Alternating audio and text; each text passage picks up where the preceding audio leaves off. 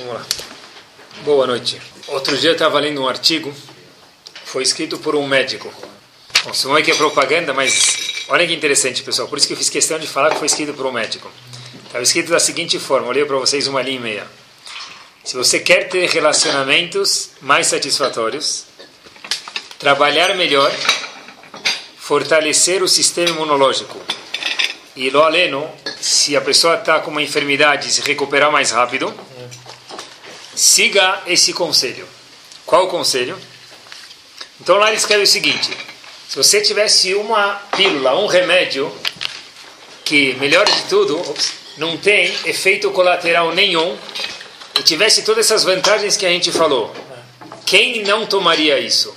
De novo, faço questão de reiterar que isso foi escrito por um médico.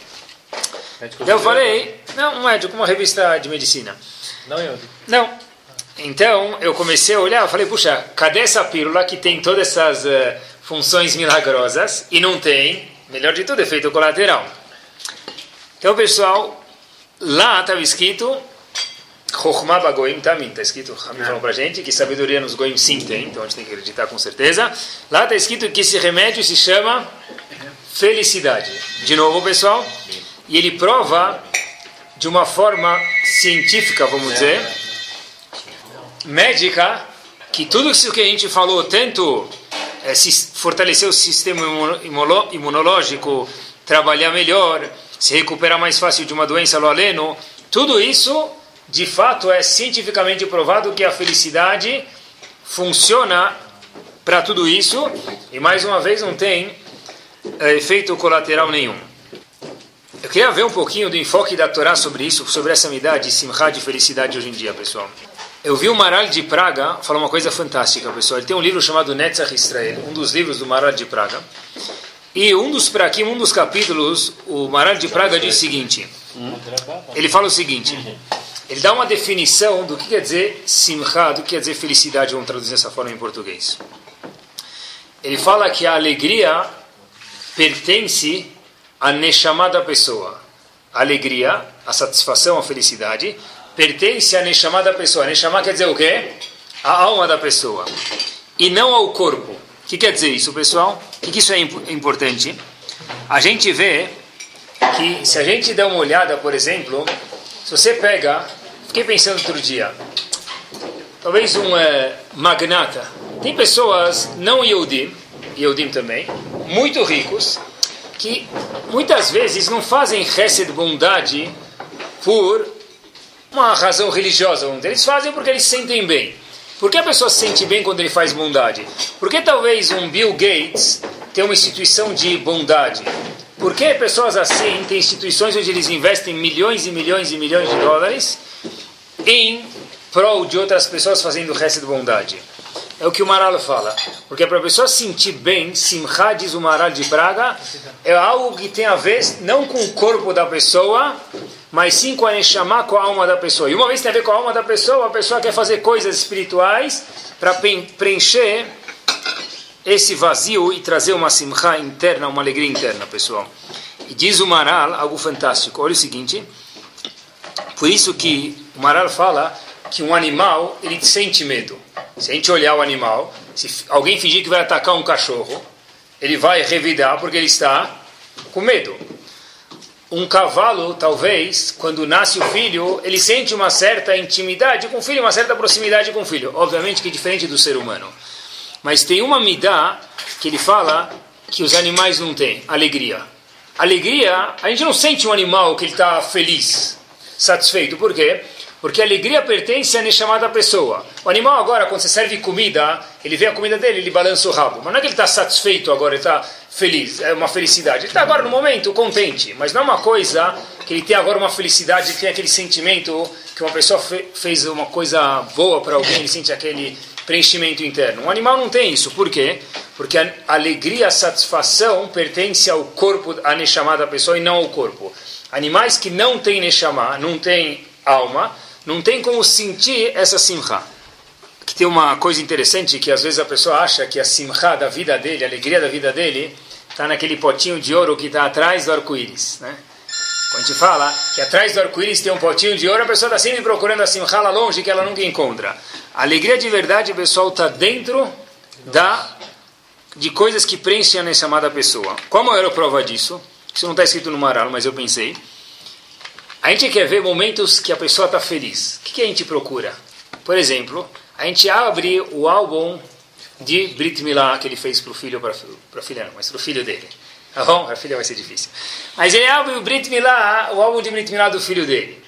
Ou dá para abrir, sei lá, o quem já chegou os filhos, o filho no bar mitzvah, ele abre o álbum de bar mitzvah dos filhos. Então ele olha a foto dele, da esposa. São momentos de espiritualidade, momentos que tem a ver que marcam alguma parte na Torá, na vida da pessoa. Nesse momento você vê o sorriso da mãe e do pai no álbum, você vê que é uma coisa o quê? É uma coisa que está lá brilhando. A, a, o sorriso dos pais está quase que saindo do álbum. Por quê? Porque na verdade é um momento ruhani, um momento espiritual. E a simcha, como diz o Maralo mais uma vez, pertence a Neshama, a alma da pessoa, pessoal. Uma foto de álbum de casamento também, a mesma coisa. O marido e a esposa, o noivo e a noiva estão felizes porque, na verdade, é um momento importante dentro da Torá. A gente, na verdade, pessoal, às vezes confunde é, entretenimento com felicidade. Entretenimento é que nem uma pessoa que está com dor de dente. Ele vai lá e toma um Tilenol. O que, que acontece? Naquele momento, o que aconteceu? Passou a dor, mas a dor ainda existe, só que naquele momento passou a dor. Entretenimento é a pessoa se divertir, deve se divertir, mas a pessoa nunca vai ter felicidade por causa do entretenimento. Entretenimento é que nem um Tilenol, ele tira a dor, mas não preenche a pessoa. Por quê? Porque entretenimento é físico e simcha, mais uma vez, é algo ruhani, algo espiritual. Como que talvez a pessoa consegue adquirir a simcha, pessoal? Simcha tem uma definição da Gemara muito curiosa. A Gemara conta não dá para a gente re repetir isso porque acho que não vai dar certo, mas a Gemara conta em Brachot, no Daf Lamed Alef Amud Alef, página 31, ao seguinte. Havia um rabino, tinha um casamento do Rav, filho de Ravuna foi casar. Ele trouxe alguns convidados, eu não acho que era que nem hoje em dia que tenha 400, 500, 600 convidados, mas talvez tinha 40, 50. Então, Ravuna convidou, que era o dono da, do, do casamento, Rav Hamnun. Rav Hamnun é o pequeno, deve ser que tinha o grande e tinha o pequeno, para falar. Então ele deu o microfone para ele e bateu na mesa e falou: Olha, está convidado para falar algumas palavras. O rabino que foi falar, vocês podem imaginar tudo, uma imaginação depois do que vocês imaginarem o que ele falou, com certeza. Ele pegou o pessoal para alegrar o noivo e a noiva, ele nem falou, ele cantou. Não sei que ele era um bom, razão, um bom cantor. Ele começou a cantar música, eu não sei que nigun ele usou, que melodia ele usou, mas eu vou falar a palavra para vocês. Está escrito exatamente assim na Gemara. Vai landemitnan, vai landemitnan. Ele falou duas vezes. Vai não tem nada a ver com vai, vai em português, tá? Vai quer dizer oi. Acho que eles falam oi, vem, tá bom? Vai landemitnan. Vou traduzir para o português. De novo, eu não sei que melodia ele usou, mas no meio, a Gemara conta isso para a gente. Ele chegou e falou: Nós vamos morrer, nós vamos morrer. Esse foi a drachá no meio do casamento. Tá bom? A Gemara não conta o que aconteceu com ele, se botaram ele para fora, tá bom? Se falaram para ele pagar festa ou fazer uma festa nova. Mas provavelmente nunca ninguém mais convidou ele para falar num casamento. A pergunta que eu fiquei me questionando é o seguinte, pessoal. Tá bom, se ele falou isso, pode até ser. Mas por que o Mara conta isso para a gente? Deve ser que tem alguma mensagem. Então a pergunta é o seguinte, pessoal, imagina alguém num Sheva Brachot, não precisa nem ser casamento, vai no Sheva Brachot, a pessoa queria só lembrar alguma coisa. O, o nosso relógio está andando, viu? A gente tinha 120 anos de idade, de vida, no máximo possível, quando a gente nasceu, e agora a gente tem 60, 70 ou 90, ou o que for. Ninguém vai falar isso, não combina com uma festa alegre. Então a pergunta é, por que ele foi falar isso, pessoal? Podia falar o quê? agora que você casou, Agora sofra as consequências, né? Então, esse pode ser um chato, uma explicação na Gemara, né? Vai morrer, vai morrer. Mas eu não acho que esse é o chato da Gemara verdadeira. Acho que é. Acho que é esse. Até você, Rabino. Essa é uma das explicações da Gemara. Ah, não, mas, acha que não é. Mas, eu acho que a explicação verdadeira é a seguinte. Em relação a casamento, tem uma dica para responder essa pergunta. Agmará, no tratado de Kiddushin, que fala sobre casamento, conta pra gente o seguinte. Da onde a gente sabe como o marido pode casar com a mulher? Uma das formas que o marido casa com a mulher é como hoje em dia, ele dá um anel para ela. Tá bom? Ele dá um anel para ela. Como a gente sabe que o marido pode dar alguma coisa monetária para a mulher, e através disso ela vira a esposa dele. Então a Gemara fala as seguintes palavras. Kicha, kicha, misde efron. A gente aprende, tem uma lei no Talmud, que a gente usa a palavra kach em relação a casamento, e kach quer dizer comprar em relação a Abraão. Da mesma forma que Abraão comprou o cemitério, o lugar de Sará com dinheiro, assim também o marido compra a esposa, ou adquire a esposa, ou vira marido da esposa através de dinheiro. Pessoal, de novo, a mesma ideia. Onde se aprende casamento? Do cemitério de Avram Avino. De novo, vai, vamos morrer, vamos morrer. É a mesma ideia, é absurdo, né? Parece aqui, casamento. Mas eu acho que aqui o que é absurdo é uma dica pra gente. Pessoal, olha que interessante. Tem uma mensagem aqui, pessoal. Casamento, talvez, ou é de verdade, de, pelo menos tem, devia ser assim, uma ocasião super alegre na vida da pessoa. Hashem proporcionou que o marido e a esposa virassem um para que tenha alegria. Qual é a ideia que tem de Vailand Mitnan, Vailand Mitnan? Falar no casamento que a gente vai morrer. Para ter simcha de verdade, pessoal, agora está ensinando para gente uma coisa. Sabe o que, que ele estava falando para o noivo e para a noiva? A vida de vocês vai ter um fim. O casamento de vocês dois vai ter um fim. Se você quer de verdade atingir a felicidade a alegria, você tem que saber que isso é algo finito. Um dos pré-requisitos para que a pessoa tenha simcha na vida é saber que o que ele tem agora não é algo eterno. Seja casamento, outras coisas, o exemplo aqui na Gemara é casamento, mas acho que se aplica para o resto também, a pessoa saber que não vai durar para sempre. Porque tudo que dura para sempre, por que eu vou aproveitar isso agora? Aproveita a macacada, a música diz que amanhã não tem mais nada. Que você vai aproveitar porque amanhã não tem mais nada. Se você sabe que é algo eterno, então qual a razão de aproveitar? Então, a está contando para a gente, olha, se você quer ter simcha de verdade, se você quer ter felicidade de verdade, pessoal, aprecie o que você tem hoje, porque tudo que a gente tem hoje, a gente tem, aí Bezerra Hashem vai ter até os 120, mas depois dos 120 isso não vai passar. Então é por isso que ele falou no casamento, olha, de novo, não acho que a gente tem que falar isso, porque não vai ser entendido, mas a ideia da Gumara é, olha, saiba que vai, não vai ficar aqui depois de 120, curte o teu casamento porque ele vai terminar. E assim também os outros fatores da vida, pessoal. A palavra esquecer em hebraico, como se fala esquecer? Lishkoach. Shocheach é esquecer.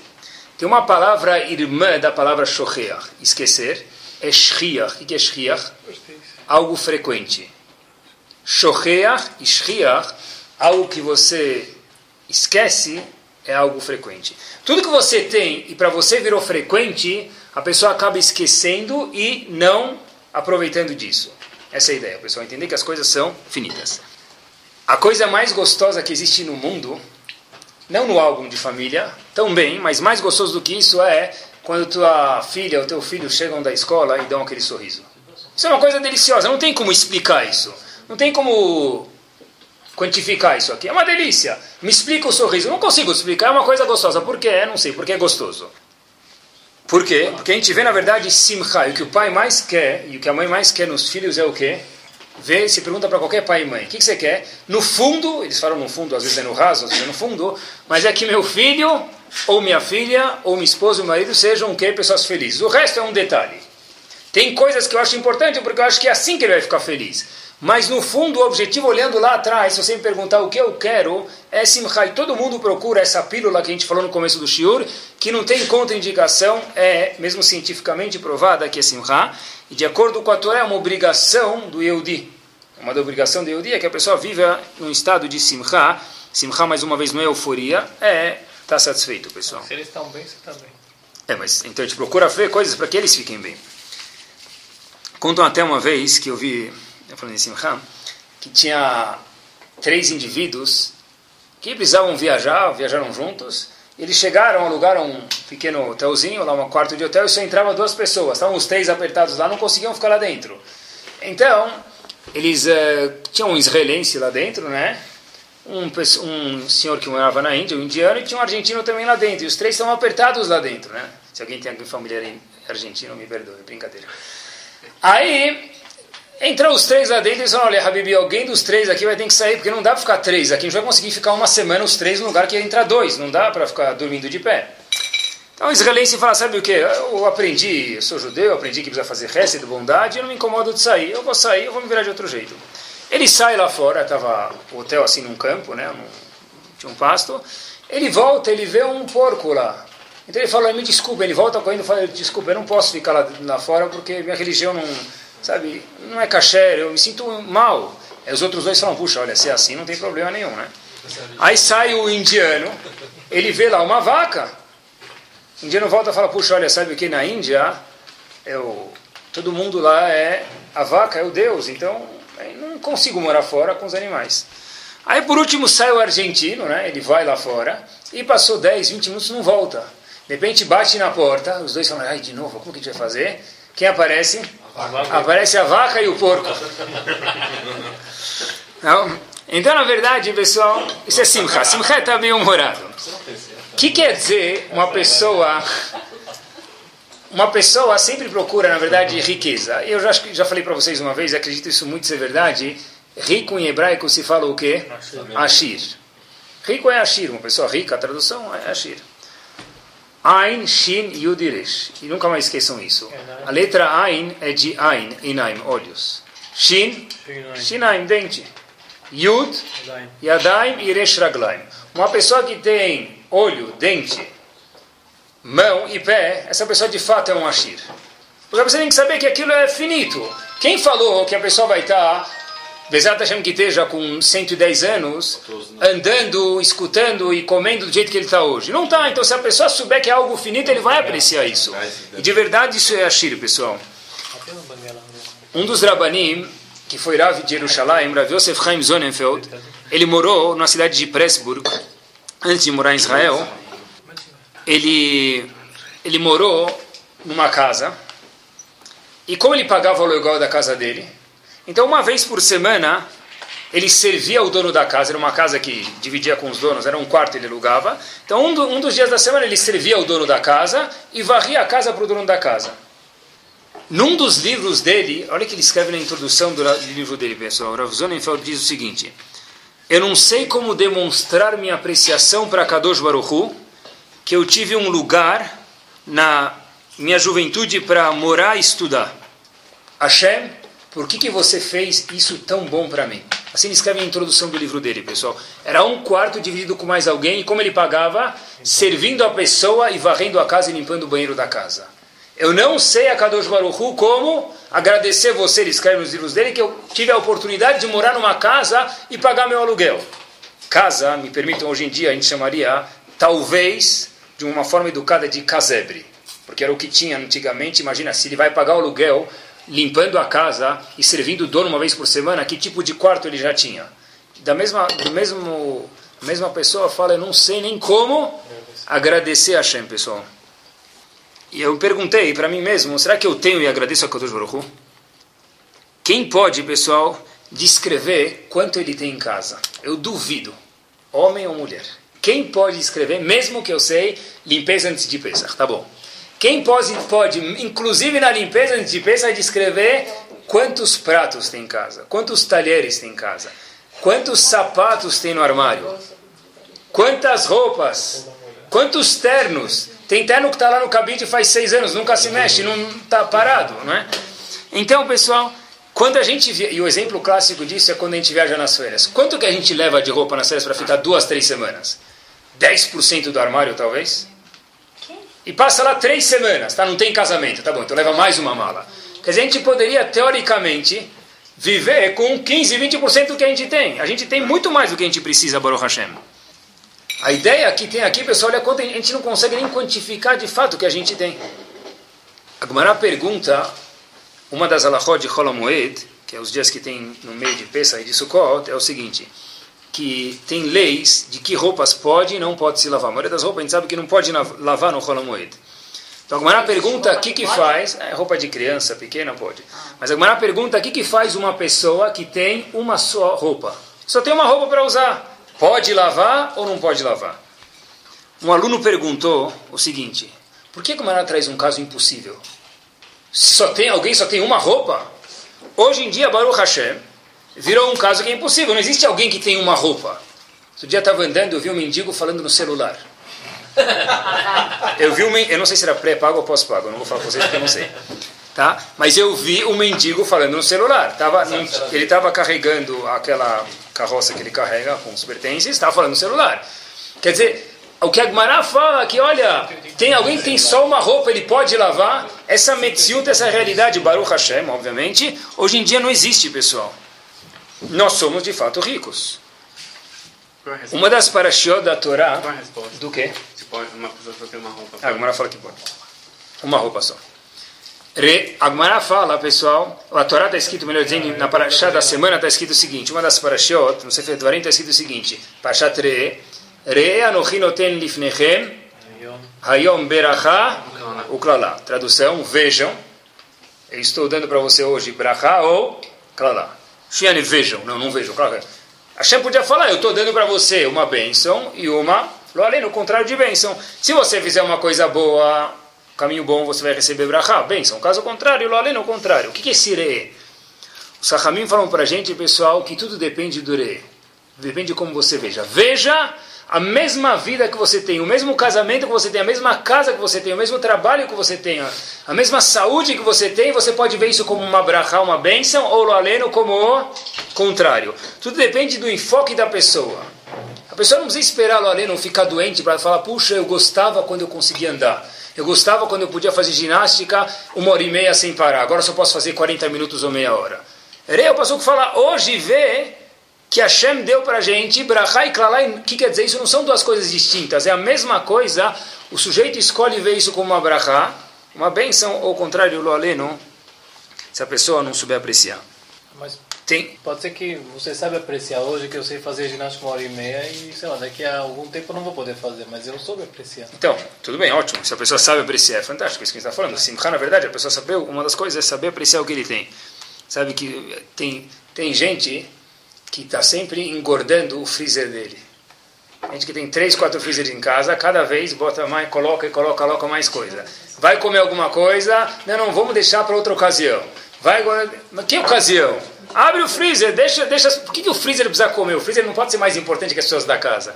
Obviamente, se tem jantar de peça, ou jantar de Shavuot, ou de, de Kippur não vai ter, porque, mas é de algum jantar, então está preparando, então que guarde. Mas tem coisas às vezes que as pessoas estão sempre guardando e nunca usufruem disso. Tem um cristófilo lá, um objeto de prata, um conjunto de prata.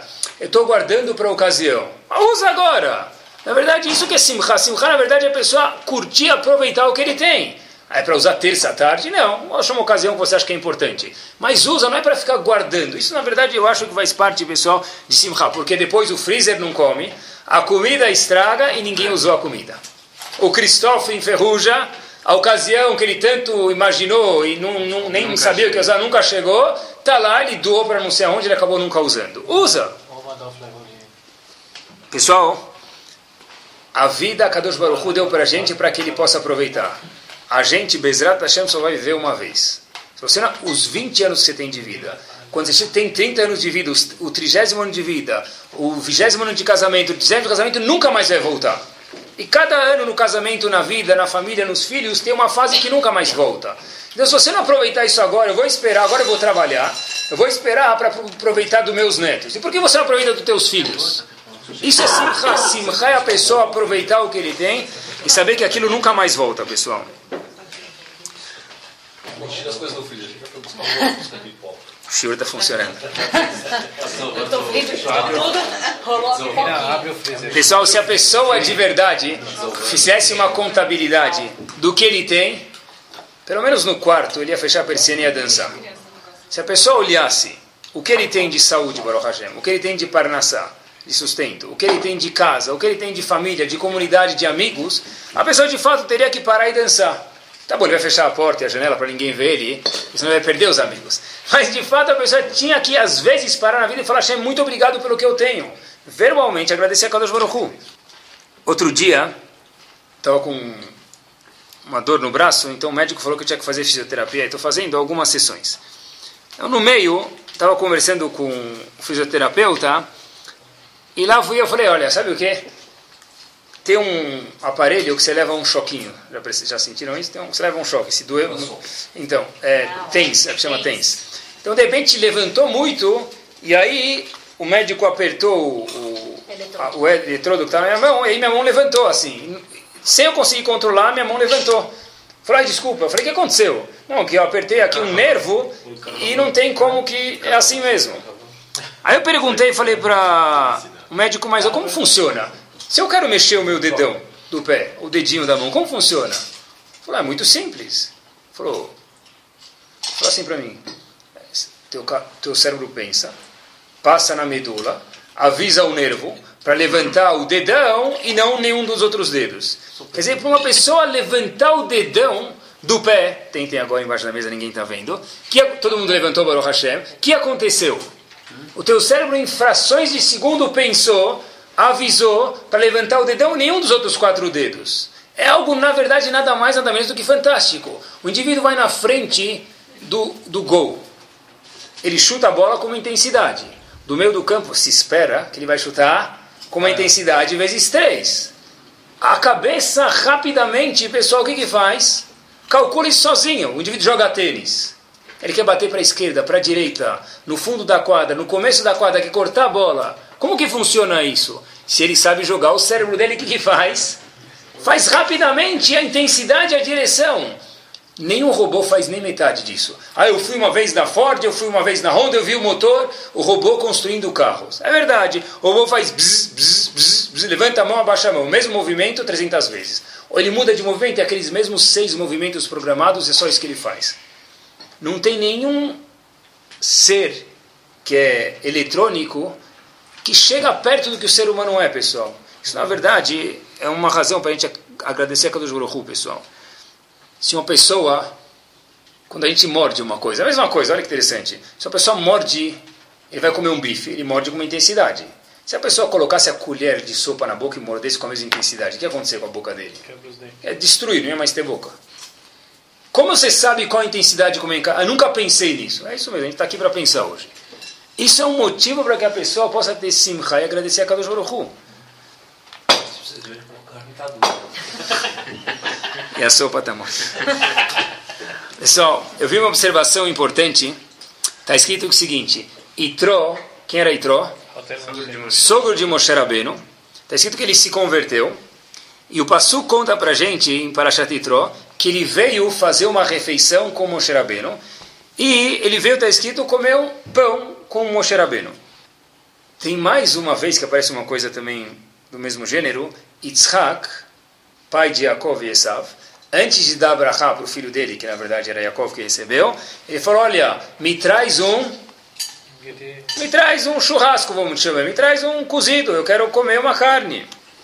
Rabbeinu Bechaye, um dos comentaristas na Torá, fez uma pergunta, peraí, por quê? Por que que Itró foi comer pão? Porque a Torá conta pra gente que ele foi comer pão. Qual a diferença? Ele foi comer pão. E se ele foi comer pão, ou se ele foi tomar Guaraná, ou se ele não comeu nem pão nem Guaraná antes de se converter? Qual a diferença? Porque a Torá conta para a gente que Yitzhak pediu para o filho dele Yaakov, se você quer me abraçar, minha bênção, eu te dou. Mas com uma condição, me traz um churrasco. Me traz um filé mignon. Me traz uma picanha. Por que isso, pessoal? Olha de quem a gente está falando, pessoal. A gente está falando de quem? De Yitzhak, um dos avós.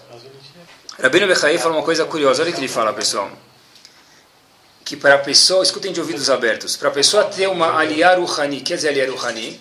uma elevação espiritual, já que a gente falou que simcha é algo espiritual, escutem de ouvidos abertos, é necessário que a pessoa tenha simchat aguf, prazer físico. Eu nunca quis, e por isso que eu trouxe esse ponto, para a pessoa falar, olha, já que simcha, como a gente falou, é algo espiritual, único exclusivamente espiritual, então o físico não pertence a simcha. Rabbeinu Bechaye diz que isso é falso. O fato é que Yitzhak Avinu, um dos patriarcas que a gente nem imagina quem é, Antes de abençoar o filho dele, ele falou: Olha, eu preciso estar bem comigo mesmo. E para que isso aconteça, Rabbeinu Bechaye fala aqui mais uma vez: para que a pessoa tenha aliar o Hanim, uma elevação espiritual, é necessário que a pessoa tenha Simchat Aguf, prazer físico. Quer dizer, é óbvio que a pessoa come bem, não contradiz Simcha. Óbvio que a pessoa fazer esporte não contradiz Simcha, muito pelo contrário, a pessoa depois que faz esporte se sente bem. Tá? Mas isso não quer dizer que a comida e o esporte é o fim é o meio para alguma outra coisa. Porque se isso for o fim, se eu for preencher o meu vazio Ruhani, mais uma vez, que Simcha é algo é, é, espiritual, com algo só físico, não adianta. Yitzhak nunca falou para o filho dele, traz uma carne e vamos parar por aqui. A carne era um meio para poder dar brachá. A seudá, a refeição que Itró fez com Moshe era um meio para que ele pudesse se converter e virar do mesmo time de Moshe Rabbeinu. Mas não parar por aí. Porque isso por si só a gente vê no mundo que isso não preenche o vazio. Porque se o vazio é algo ruhani espiritual, vou preencher com algo espiritual somente, a pessoa está sempre com sede, ele toma água, água, salgada e a sede volta, volta, volta e cada vez fica maior, pessoal.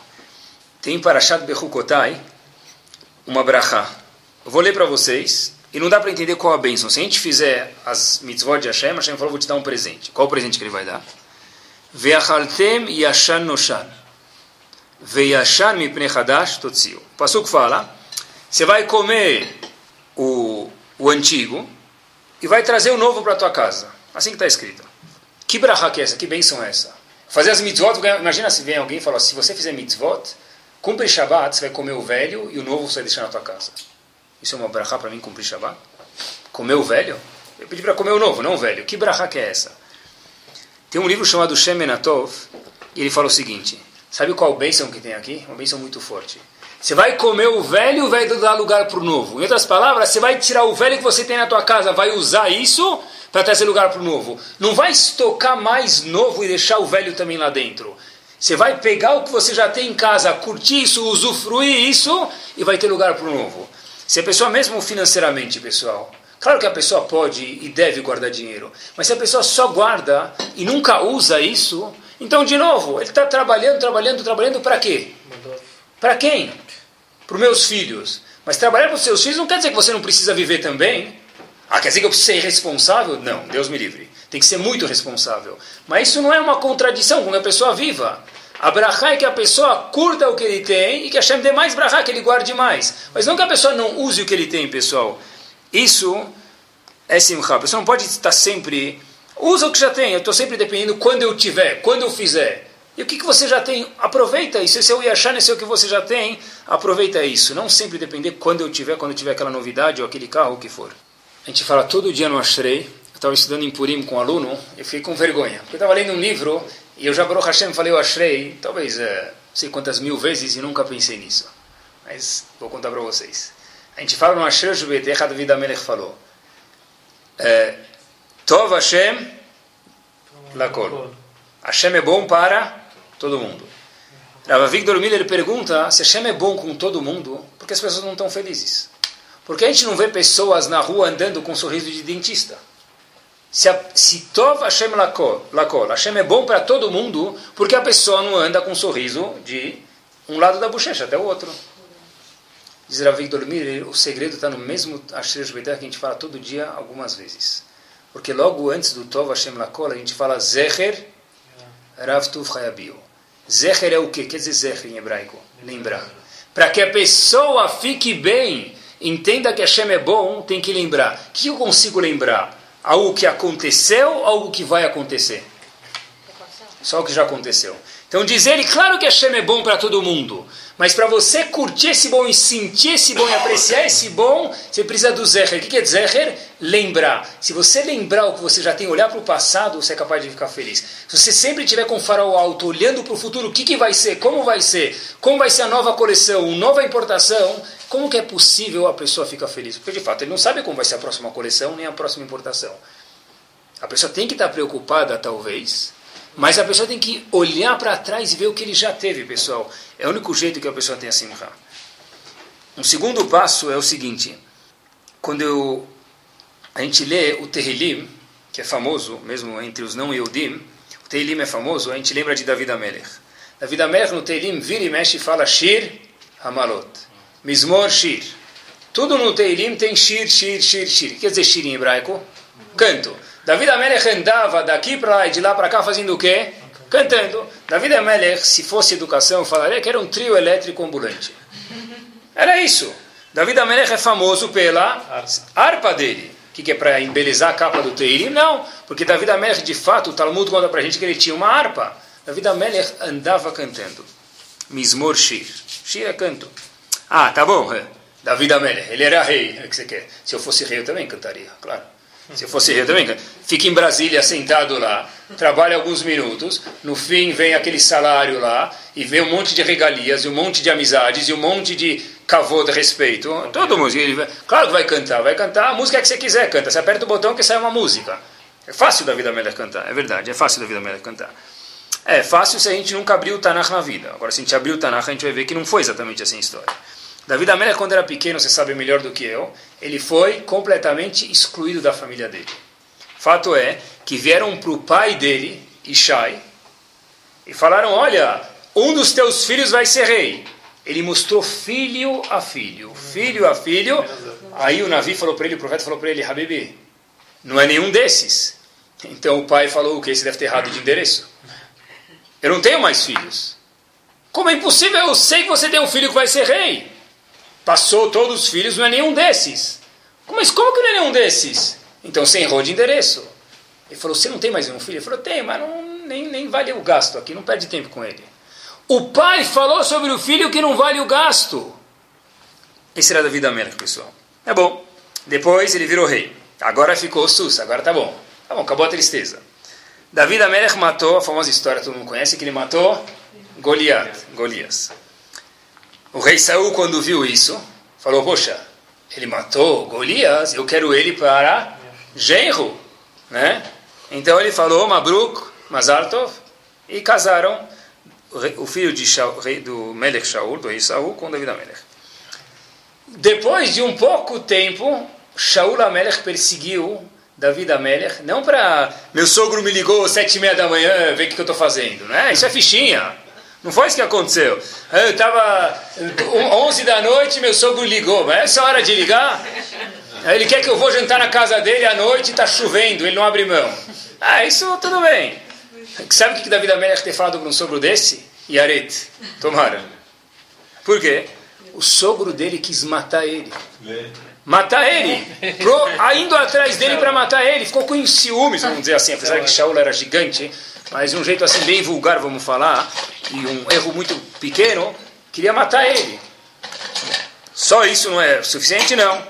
Havia um povo chamado os Plistimos filisteus, estava um Tanakh inteiro, na história inteira do Tanakh, seguindo Davi e os Eudim. Davi da Melech tinha um filho, como se isso não bastasse, chamado Avshalom. Avshalom, o que, que ele fez? Abandonou o caminho e foi contra o pai dele. Tá bom? Terminando, só para a gente ver a história linda de Davi Amelech, tá bom?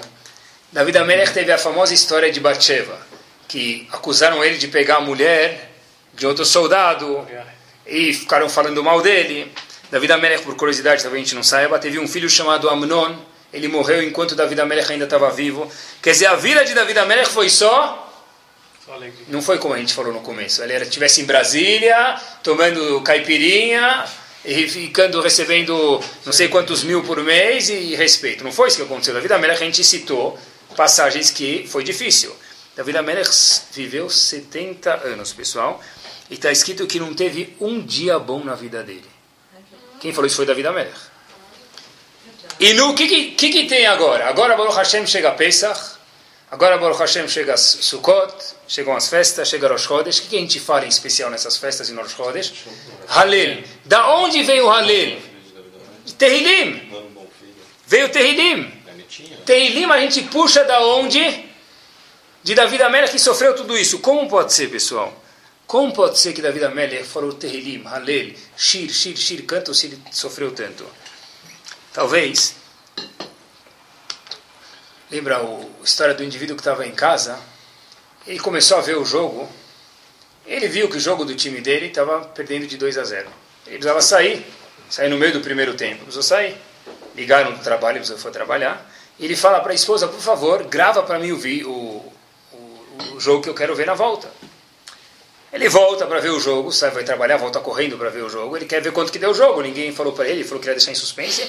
Ele começou a olhar o jogo. De repente, o filho menor entra e fala, Aba, não se preocupa. Ganhando. A gente ganhou de 3 a 2. Como que ele vai ver o vídeo, o, vídeo, a gravação agora? o que acontecer? É, ele vai, a bola passou na trave, ele não está nem aí mais. Por que ele não está mais nem aí? Porque ele sabe que o fim do jogo vai dar 3 a 2. E daí que está 2 a 0. Eu sei que de algum jeito vai dar 3 a 2. Talvez, pessoal, essa é a ideia de David Amélia. David Amélia falou o que para ele? David Amélia olhava para Hashem e falava relaxa. Não que Lord não Hashem relaxa, mas ele falava para si próprio, relaxa, porque ele olhava para Kadosh Baruch e falava da vida Amelech para si próprio, relaxa. Quem está comandando o jogo que vai ganhar de algum jeito é Hashem. Mesmo que eu estou perdendo agora, eu sei que o score final vai ser que meu time vai ganhar. Nos olhos de Akadosh Baruch Hu. Por isso que David Amelech vai e volta nos 150 capítulos, falava Shir, Shir, Shir.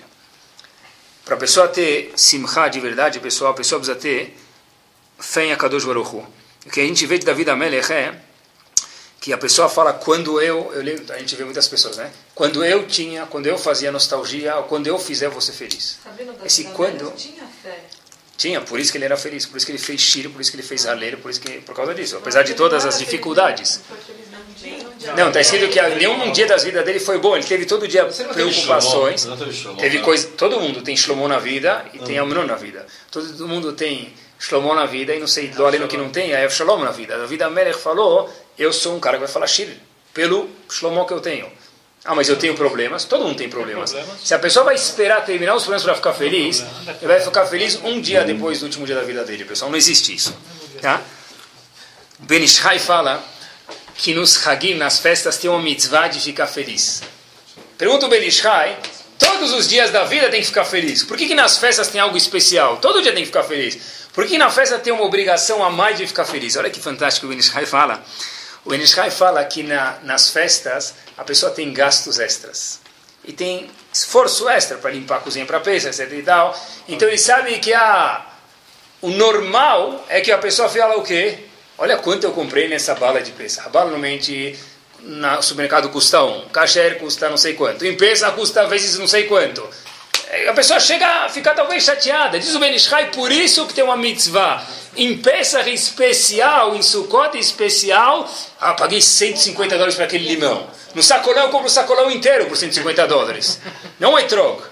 É diz por Benishai, por isso que tem uma mitzvah especial em Pesach de ficar feliz, pessoal. Incluso em Simcha, tem mais um ponto, a gente falou que a pessoa olhar o que ele já teve e ter Munai Hashem foi o segundo ponto. Eu acho que tem mais uma coisa também, pessoal, para que a pessoa fique sameach. Está aqui escrito que no sexto pérego do Pirkei Avot está escrito que uma das coisas que a pessoa precisa ter para adquirir a Torá, está escrito é Makiret Mekomo, a pessoa saiba o seu lugar. E uma outra coisa que vem grudada com isso é Samer Bechelko, está feliz. Eu fiquei pensando, talvez exista uma ligação entre Makiret Mekomo, que a pessoa entenda o seu lugar, e Tessimcha. Qual a ligação? É o seguinte, pessoal. Se eu entendo que Hashem me deu X, e hoje, na sociedade, hoje politicamente, hoje socialmente, hoje familiarmente, hoje financeiramente, é isso que a Kadosh Baruch quer de mim, é isso que ele me deu. Se eu sei Makir Mekomó, eu vou ser Sameach. Se a pessoa entra na sinagoga, nas festas, agora que a gente vem em Bezat Hashem, ele fala, por que, que no leilão ele consegue dar tanto e eu não consigo dar tanto? Por que, que ela está vestida com aquela roupa e eu não posso ter aquela roupa? Por que, que ela tem aquela joia e eu não tenho? Por que, que... Sabe que isso é tão difícil que o Gaon de Vilna diz para a esposa dele, não vai na sinagoga. Não vai na sinagoga, porque se você vai, tem chance da pessoa ir na sinagoga e ficar com inveja. É melhor às vezes nem ir na sinagoga. A, a solução para a gente, eu acho, não é não ir. Mas a, solu, mas a gente tem que pensar, pessoal, que uma das, um dos remédios para isso, de fato, é o quê? A pessoa saber que a Kadosh Baruch Hu deu para ele um posto. Alguns são tal posto na sociedade, outros tal posto socialmente, financeiramente, economicamente, daí por diante. A pessoa tem que saber, maquet como é entender qual o lugar dele e ficar satisfeito com isso. Ele pode almejar, almejar crescer, mas a pessoa está satisfeita com o que ele tem. O Rav Hitch fala que a palavra sameach ela é irmã da palavra tzomeach. E é tzomeach? Tzomeach é floresce. Diz Rav Hitch que não é por coincidência. Para a pessoa ter simcha de verdade, o que ele precisa ter? Tzmicha. Para a pessoa ser sameach, ele precisa ser tzomeach. Uma pessoa que está crescendo, está desenvolvendo, o pessoal, ele se sente feliz. Uma pessoa, o que, que é atzuv? Atzev é triste. triste. Que palavra tem irmã de triste, Isravish? Esef. Esef e Etzev. Triste é a sev, é rasteiro. A pessoa que está rasteira, não está crescendo, não está almejando o crescimento na vida, essa pessoa, a chance é que ela não tenha felicidade. A pessoa que está sameach, que está tzomeach, que está brotando, está querendo procurar crescer, todos os âmbitos da vida dele, essa pessoa de verdade tem o caminho de Simcha na frente dele, pessoal. A felicidade pode ser, sei lá, ajudar os outros, pode ser na família, pode ser na Torá, pode ser no nível de mitzvot, mas através de crescer que a pessoa tem Simcha de verdade. Eu já escutei falar que a pessoa tem que se relacionar, Tá, sentir, se contente com pouco. Uma pessoa me falou, olha, quando chega a falar materialismo, você tem que se contentar com pouco. Quando fala de Ruhanil, de espiritualidade, pode aspirar mais. Essa frase talvez é parcialmente verdadeira de alguma forma ou outra. Tem que aspirar mais? É, quando está falando de materiali materialismo, fica contente com o que você já tem. Quando está falando de Ruhanil, de espiritualidade, olha para cima. Tem gente que fala, que a gente fala no Aleilo Neshaber, Bashamay Mimaal, Velaras Mitad. O que está Bashamay, que é espiritualidade, Mimaal, sobe. O que estava Aretz, que é materialismo, deixa embaixo. Eu não sei se isso é tão verdadeiro, eu tenho minhas dúvidas, mas, pessoal, uma coisa que certeza é falso é que quando a pessoa fala almeja mais sobre espiritualidade, a pessoa tende sempre a querer mais e nunca apreciar o que ele já tem. Isso eu acho que é errado. Pessoa pode querer mais e deve querer mais. Se a pessoa não tem tzmihá, crescimento não tem tzmihá. Mas indispensável é que a pessoa o quê? Aprecie o que ele já tem. Porque se ele chega em casa e ele fala para a esposa dele, por exemplo, que eu falo isso porque é o homem que vai mais na sinagoga normalmente, ah, o meu amigo já faz isso e a gente ainda não faz. É bom isso por um lado. Mas o que a gente já faz? Você alguma vez já agradeceu?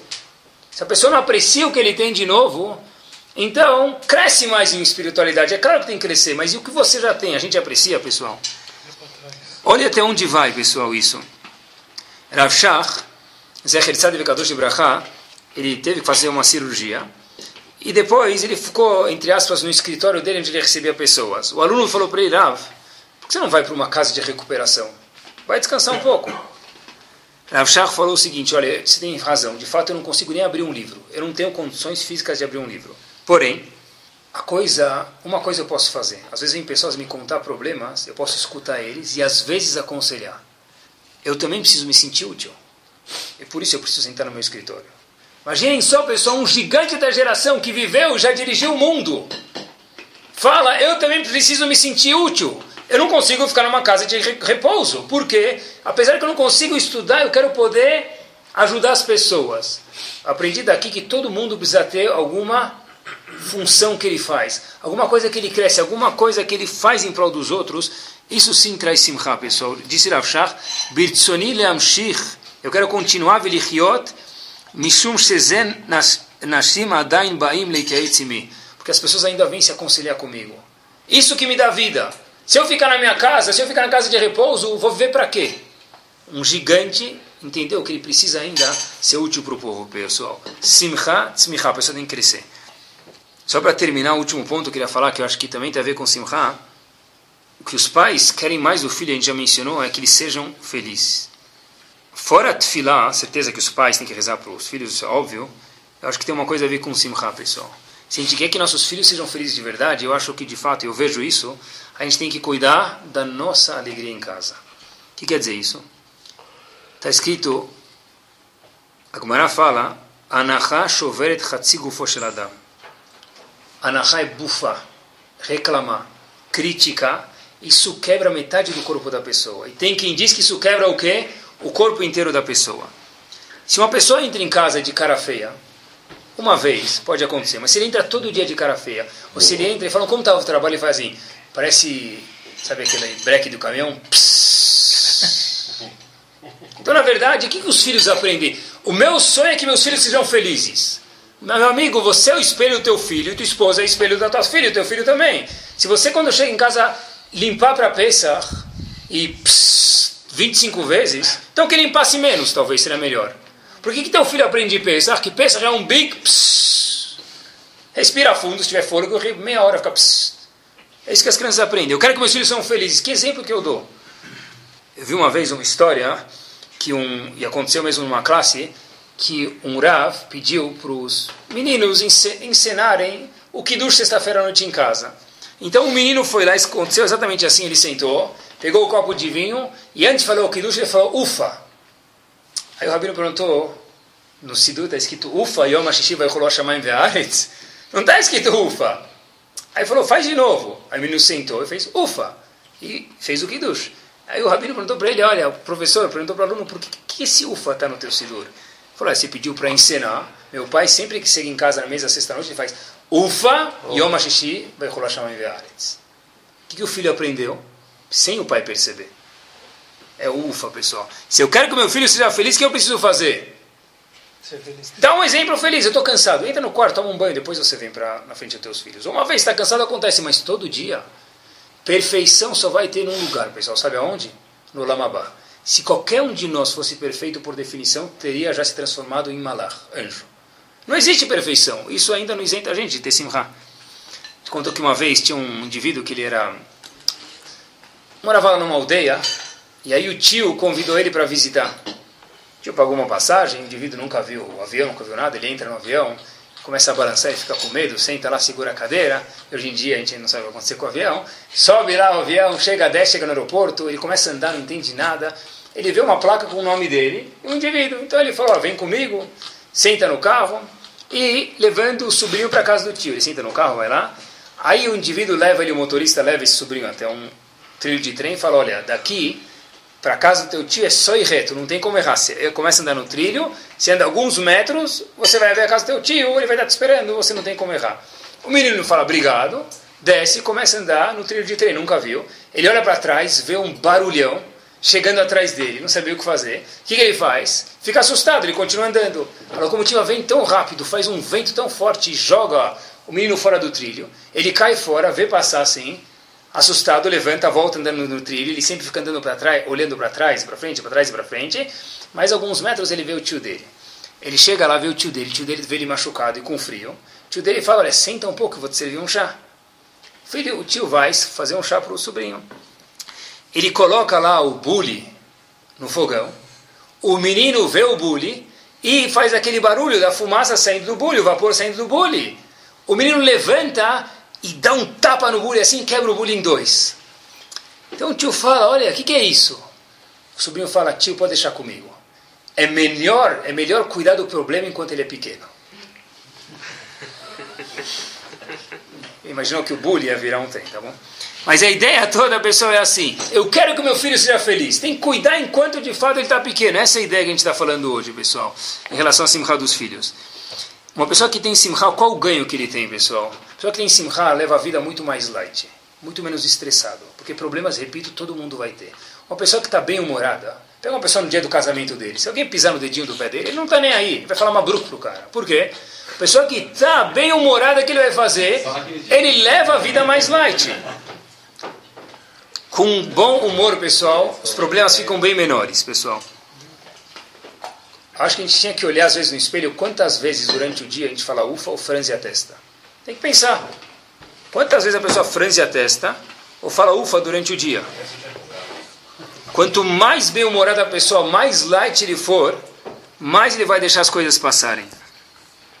Melhor o shalom bay dele, mais easygoing ele fica com os funcionários, com a família. Ninguém tem medo dele, não vira monstro. É isso mesmo, pessoal.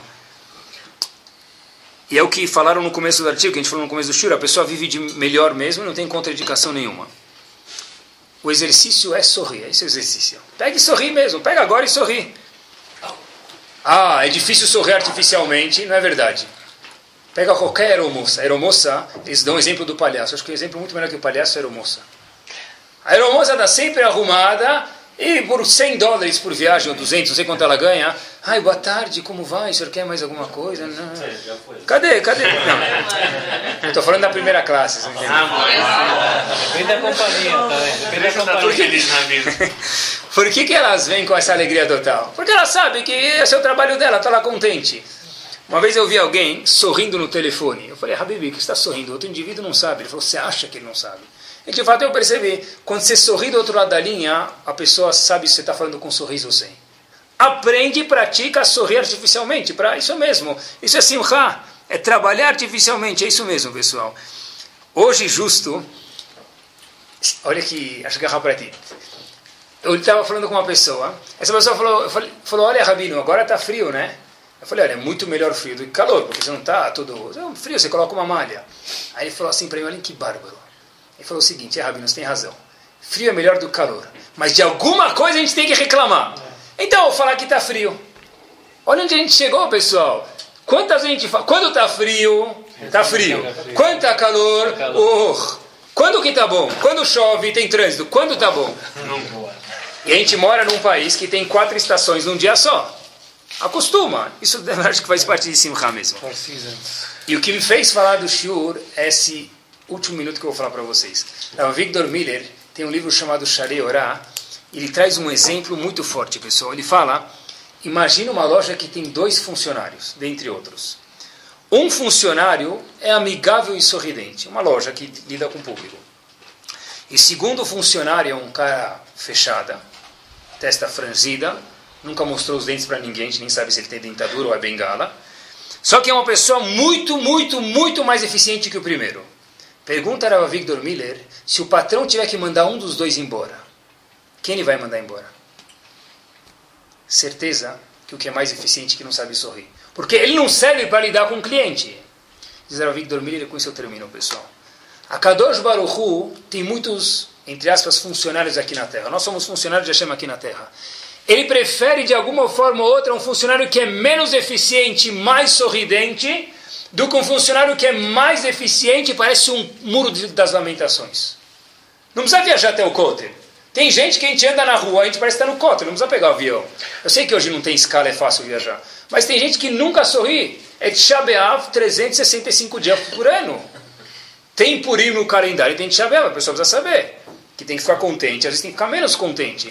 Mas isso que é Simcha, pessoal. Que a gente tem a Bezat Hashem, o Zehut de ser Sameach, mesmo que comece artificialmente, e assim, Bezat Hashem, Seme Sameach, os outros, legal os outros, e aí com certeza Kadosh Baruch Hu vai ver isso e vai trazer Bezat Hashem mais alegrias para as nossas vidas. Amém.